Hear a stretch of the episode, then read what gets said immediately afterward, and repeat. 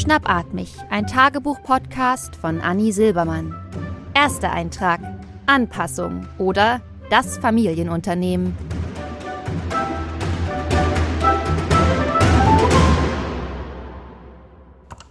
Liebes Tagebuch, ich schreibe dir heute erstmalig, aber von nun an regelmäßig, dem Drängen meines Arztes folgend.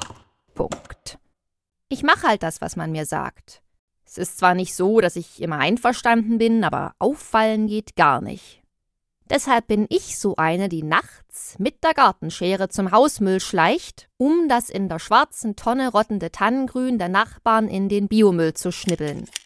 Klar könnte ich die mal ansprechen, aber so komme ich abends noch mal raus. Außerdem habe ich schon genug Stress mit den Nachbarn. Gleich zum ersten Feuerschalentreffen nach unserem Umzug in die Kleinstadt bin ich mit Wein gekommen. Ah, die feine Dame trinkt den edlen Rebensaft. Bitte verzeihen Sie, dass ich den Thron noch nicht aufgestellt habe. Naja, mittlerweile habe ich mich angepasst und trinke meinen Wein nur noch aus Bierdosen. Generell bin ich keine Freundin großer Offenheiten und deshalb gehe ich auch total ungern zum Arzt. Ärzte sind einfach unangenehm neugierig. Gestern musste ich aber hin, weil ich in letzter Zeit dauernd schnappatme. Treppe hoch, Schnappatmung. Nachricht gelesen, Schnappatmung. Falsch eingeatmet, Schnappatmung. Und so saß ich, schnappatmend, meinem schönen Hausarzt gegenüber und fühlte mich unzulänglich. Genau genommen bin ich ja auch Doktor, aber keiner, der mit Mitte 30 seine eigene Praxis leitet. Meine Doktorarbeit habe ich vor ein paar Jahren in Soziologie geschrieben. Sagt dir vielleicht nichts, da bist du nicht die einzige, liebes Tagebuch. Als ich noch Soziologin war, dachte ein Teil meiner Familie, ich mache irgendwas im Bundestag, und ein anderer, ich pflege Tiere im soziologischen Garten. Die Wahrheit lag irgendwo dazwischen. Der schöne, nützliche Mensch betrachtete jedenfalls meine schnappatmend vor ihm kauernde Form und diagnostizierte ohne Umschweife Sie sind kurzatmig. Wahnsinn. Ein kurzer Blick und zack, Problem erkannt. Dann legte er aber erst richtig los. Schritt eins: Kreuzverhör. Rauchen Sie? Danke, nein, aber machen Sie nur. Ähm, ich meinte. Ach so, ich generell. Äh, nee, nee, nee, traue ich mich nicht. Hm?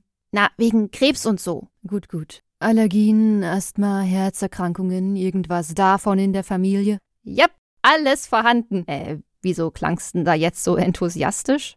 Also, ich weiß ja nicht, wie es dir geht, liebes Tagebuch, aber ich versuche mich schon auch an den Dingen zu freuen, die mir das Leben einfach so gibt. Das Leben ist kein Wunschkonzert. Man kann ja nicht immer nur meckern, meckern, meckern. Und ist gut. Ich wollte ja gar nichts gesagt haben. Darf dann der schöne Arzt jetzt weiter erzählen? Yep. Aber Sie hatten bislang noch keine dieser Erkrankungen, ja? Es folgte ausführliches Abhören mit einem bizarr kaltem Stethoskop. Meine Hypothese ist ja, dass das Ding zwischen den Untersuchungen in einem Kühlfach aufbewahrt wird, um ungewollten Avancen vorzubeugen. Und mein Termin stand rein zufälligerweise nicht im Kalender. Denk da mal drüber nach. Du meinst also, dass der Arzt das Stethoskop auf die Heizung gelegt hätte, wenn er gewusst hätte, dass du kommst? Ach man, Tagebuch, ey. So Erklärwitze finde ich richtig blöd. Dann folgte die Blutabnahme. Guter Zeitpunkt, um mal ein bisschen in mich zu gehen. Als ich auf dem Boden des Behandlungszimmers aus meiner Ohnmacht erwachte, sollte ich direkt in eine Maschine reinatmen. Kein leichtes Unterfangen, doch ich hechelte mein Bestes. Und der Arzt schien zufrieden. So, Frau Silbermann, mit Ihnen scheint alles in Ordnung zu sein, rein körperlich. Ich war mir ziemlich sicher, mich aufgrund akuten Sauerstoffmangels verhört zu haben, wenn sich in Ordnung so anfühlte, wollte ich nicht wissen, wie sich hm, Frau Silbermann, mit Ihnen stimmt was nicht, angefühlt hätte. Was denn da wieder los? Hallo Kameraden, hier spricht Kapitän Großhirn. Dies ist eine wichtige Durchsage an der Lunge. Ich weiß, ich bin eigentlich nicht dein Boss, aber eine Bitte unter uns. Kannst du vielleicht mal halblang machen? Ich brauch gerade nicht so viel Stoff, ich bin auf Diät. Na, Frau Silbermann, jetzt schauen Sie mal nicht so schockiert. Ihre Kurzatmigkeit hat sicher psychische Ursachen. Vielleicht Stress? Bedrückt Sie was? Nee, alles gut, röchelte ich, aber der schöne Arzt schien skeptisch. Da kippt man einmal beim Blutabnehmen um und schon denken alle, man hätte die Kontrolle über sein Leben verloren. Was machen Sie denn beruflich? hakte der Arzt nach. Sind Sie noch an der Universität beschäftigt? Ach, nein, ich bin mittlerweile operativ in einem kleinen Familienunternehmen tätig, erklärte ich. Aktuell herrscht bei uns aber totaler Personalmangel wegen Corona und so, und deshalb trage ich gerade ganz verschiedene Hüte. Ich mache was im Bereich Einkauf, meistens Mittwochvormittag, da ist es ruhig am Markt. Einiges auch im Transport und in der Logistik und äh, Buchhaltung. Ist schon viel, weil die Kundenbetreuung auch nicht zu kurz kommen darf und wir über Zeitzonen hinweg arbeiten, also morgens, mittags und nachts. Aber Kunden gehen lassen ist keine Option. Wir haben ja aktuell auch nur zwei das sind halt nur riesige Aufträge, denen kann man kaum gerecht werden. Vor allem nicht neben all den Tasks, die mir ständig aus dem Facilities Management übergeholfen Aha. Hausfrau also. Belastet sie die Arbeitslosigkeit? Naja, ich, ich fühle mich halt nicht direkt arbeitslos. Die perfekt getrimmten Augenbrauen meines Arztes formten ein fragendes S. Fragendes S, nicht zu verwechseln mit dem zweifelnden T, beides ganz wichtige Konzepte in der Psychologie. Sein Gesichtsausdruck ließ mich in jedem Fall annehmen, dass ihm Arbeitslosigkeit bislang noch nie als subjektiver Zustand untergekommen war. Sind die Kinder denn sehr anstrengend? wollte der Arzt wissen. Natürlich nicht, entfuhr es mir. Niemand, wirklich niemand sollte es wagen, meine Kinder als anstrengend zu bezeichnen, Vielleicht lasse ich mich gelegentlich zu einem Gedanken dieser Art hinreißen, aber ich stelle im Anschluss immer sicher, dass ich mich ausgiebig dafür verurteile und dass adäquate Strafe folgt. Dann gibt's an dem Abend eben mal kein feines Sahnemumu. Sehe ich, was ich davon hab. Ich meine, nur weil unsere zweite Tochter und die Pandemie fast zeitgleich zu uns kamen, ist die Kleine doch nicht als Ursache der ganzen Misere zu sehen. Nicht sie oder ihre Schwester sind anstrengend. Das verfickte Rahmenprogramm. Cut, cut. Anni, so geht das nicht, ja? Keep it jugendfrei, okay? Du, du bist mein Tagebuch, Tagebuch. Ich dachte, ich kann dir sagen, was ich will. Ja. Dream big, Anni. Aber das ist doch privat. Ach, komm, Privatsphäre ist auch so ein veraltetes Konzept. Geh mit der Zeit. Okay. Nicht sie oder ihre Schwester sind anstrengend. Das ungünstige Rahmenprogramm ist das Problem. Chen. Gut so? Super. Vielleicht sind Sie einfach pandemiemüde, unterbrach der Arzt meine Gedanken. Pandemiemüde? Klar. Wer hat jetzt noch Spaß an Corona? Ich meine, am Anfang, als Corona heiß war, da waren wir voll dabei. Da waren mein Mann und ich uns einig, das ist der Endgegner. Vielleicht würde es uns dahin raffen, aber leicht würden wir es dem Virus nicht machen. Und so starteten wir unseren eigenen Lockdown schon zwei Wochen bevor alle anderen auf die Idee kamen. Einfach aussitzen. Wie lang kann so eine Pandemie schon dauern? Aber ich will mich nicht beschweren, Corona ist ja nicht nur schlecht.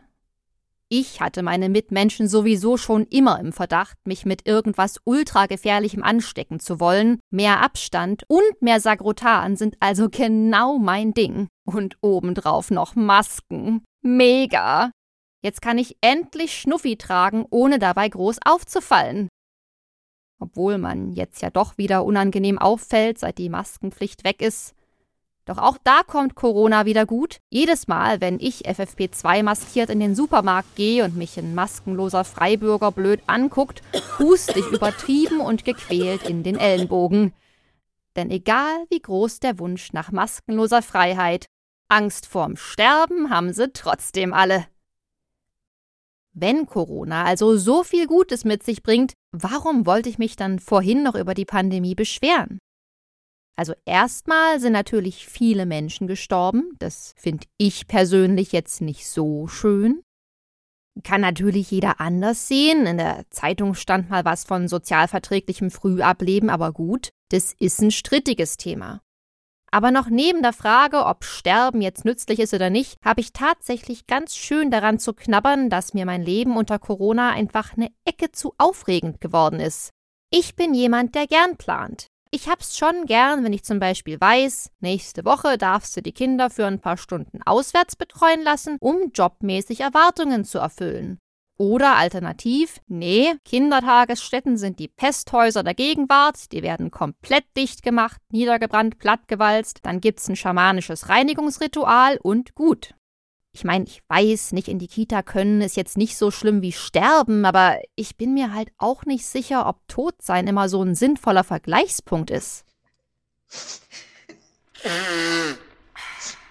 Ja, Susi, es ist echt nicht optimal, dass sich der Rolf mit den Kindern hat sitzen lassen. Boah, aber immerhin bist du nicht tot. Hast du dir das schon mal überlegt? Ich denke, setzte ich nun endlich zur Erklärung an und zauberte meinem Arzt ein erwartungsvolles Lächeln ins Gesicht. Schön. Ich denke, beziehungsweise ich verstehe nicht, warum ich es nicht hinkrieg, einfach alles gut zu finden, stellte ich fest. Wieso muss ich denn auch unbedingt arbeiten wollen? Also irgendwo anders, außerhalb des Familienunternehmens. Warum kann ich nicht akzeptieren, dass Hausfrau und Muttersein gerade pandemiebedingt notwendig ist, wo ich doch so vielen anderen Pandemienotwendigkeiten was Positives abgewinnen kann? Nicht mal über die vielen Klopapierrollen habe ich mich beschwert. Das Gästezimmer nutzt eh niemand. Vielleicht ist das Problem, dass Hausfrau und Muttersein einfach so viel komplizierter ist, als ich erwartet hätte. Da muss man immer so viel erklären. Nicht primär den Kindern, anderen Erwachsenen. Neulich war ich beim Friseur und hatte die Kinder dabei. Kita war wieder zu, weil Corona und Personalmangel, aber ein Friseurbesuch war unausweichlich, weil mir die Vierjährige am Morgen zum wiederholten Mal gesagt hatte, dass meine Haare aussehen wie Eulenfell. Und obwohl ich nicht sehr eitel bin, ist das nicht der Look, den ich anstrebe. Die Plüscheule, deren Fell meine Haare wohl glichen, hat das Kind schon seit Tag eins ihrer Existenz. Sie liebt das Tier, aber es hat definitiv schon bessere Zeiten gesehen. Strukturell ist es ein bisschen so beschaffen wie ein Vileda Ultrawischer, aber ein alter. Nachdem sie meine friedlich mit Scheren und Lockenwicklern spielenden Kinder eine Weile beobachtet hatte, fragte mich die Friseurin. Und was machen wir beruflich? Vor den Kindern wollte ich nicht lügen. Ich hatte mein Guthaben an erzieherischen Fehltritten für den Tag schon aufgebraucht, weil ich die Espressokanne gleich morgens als Arsch beschimpft hatte. Die war übelst heiß. Unerwartet. Hatte die erste Runde Kaffee irgendwie nicht richtig mitbekommen, aber man kann's auch übertreiben mit dem Heißsein. Außer man ist Arzt. Also schaute ich auf meine mit Dino-Pflastern tapezierte Hand und antwortete wahrheitsgemäß: Ich hab ursprünglich Soziologie studiert und an der Uni gearbeitet. Oh, niedlich, mit Tieren. Aber aktuell mache ich das nur noch nebenbei. Jetzt sind erstmal die Kinder dran. Hm, ja, hm, verstehe. Hm, Kopf mal nach vorn, ja. Aber das ist ja schon ein bisschen schade. Ich meine, dafür hast du sicher nicht studiert, oder? Dafür. Nee, natürlich nicht. Aber wofür ich studiert hatte, wusste ich eigentlich auch nicht. Vielleicht ja doch irgendwie für die Kinder. Die hören ganz gern zu, wenn ich laut über Luhmanns Theorie der funktionalen Differenzierung und seine Relevanz für die Aufgabenteilung innerhalb unseres Familiensystems nachdenke. Ist aber irgendwie auch komisch, sich so erklären zu müssen. Das ist mit Sicherheit eine lokale soziale Konvention, die ich nicht mitbekommen habe. Wer weiß, vielleicht hätte die Friseurin auch gerne erklärt, warum sie Friseurin ist und nicht als als Social Corporate Responsibility Expertin für Nestle arbeitet und so sicherstellt, dass wir uns gut fühlen können, wenn wir aus blanker Not mal heimlich Nescafé Gold trinken. Du, vielleicht ist dir am Ende total traurig aus unserem Gespräch gegangen. Das mache ich das nächste Mal besser. Überhaupt bin ich um mehr Selbstreflexion bemüht. In meinem Größenwahn hatte ich mir das einfach alles einfacher vorgestellt, mit zwei Kindern und Karriere und so. Und ich hatte nicht damit gerechnet, dass es plötzlich keine Kitas mehr geben würde und dass meine Lunge Lust auf Sauerstoffdiät bekommt. Hab ich mich eiskalt verzockt. Es passiert den Besten von uns. Sie sehen also, unterm Strich könnte alles viel schlimmer sein, schlussfolgerte ich ohne Einleitung und Mittelteil. Da haben Sie völlig recht, bestätigte mein Arzt euphorisch. Wissen Sie, ich kenne mich damit eigentlich nicht aus, aber ich. Super, dachte ich und versuchte, meine Augen davon abzuhalten, eine übertriebene Kreisbewegung auszuführen. Autsch, jetzt habe ich mir den Augapfel verrenkt. Aber es ist so albern, wenn Leute erst sagen, dass sie sich gar nicht auskennen, nur um sich dann total sicher zu sein. Also, ich war noch nie in Schweden, aber in Schweden sind die alle so freundlich. Herrlich ist das. Und ich war auch noch nie in Amerika, aber da will ich auch nicht hin. Die knallen einen Schar an jeder Ecke ab. Ich bin mir ziemlich sicher, dass sie eine Anpassungsstörung haben. Ich entschied mich, den Arzt fragend anzuschauen. Eine Anpassungsstörung ist eine psychische Störung, bei der die Fähigkeit zur Anpassung gestört ist. Okay, das heißt also. Sie können die Tatsache, dass Sie jetzt arbeitslos sind. Ich bin nicht arbeitslos. Dass Sie ein kleines Familienunternehmen leiten, nicht recht akzeptieren und das verursacht Ihnen Stress. Ich komme also luftmäßig nicht klar, weil ich kopfmäßig nicht klarkomme, röchelte ich leicht verunsichert.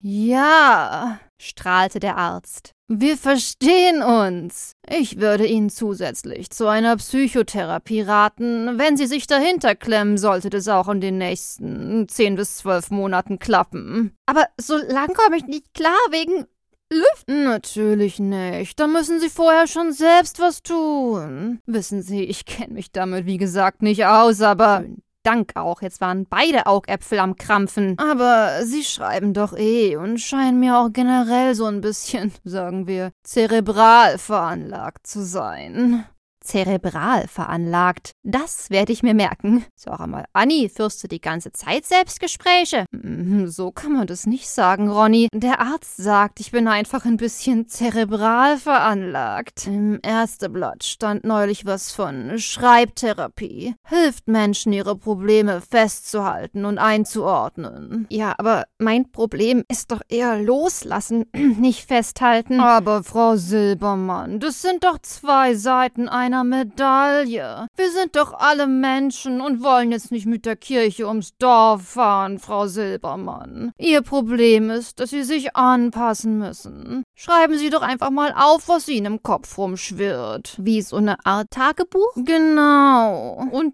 dann kriege ich wieder mehr Luft. Wir sehen uns dann in acht Wochen.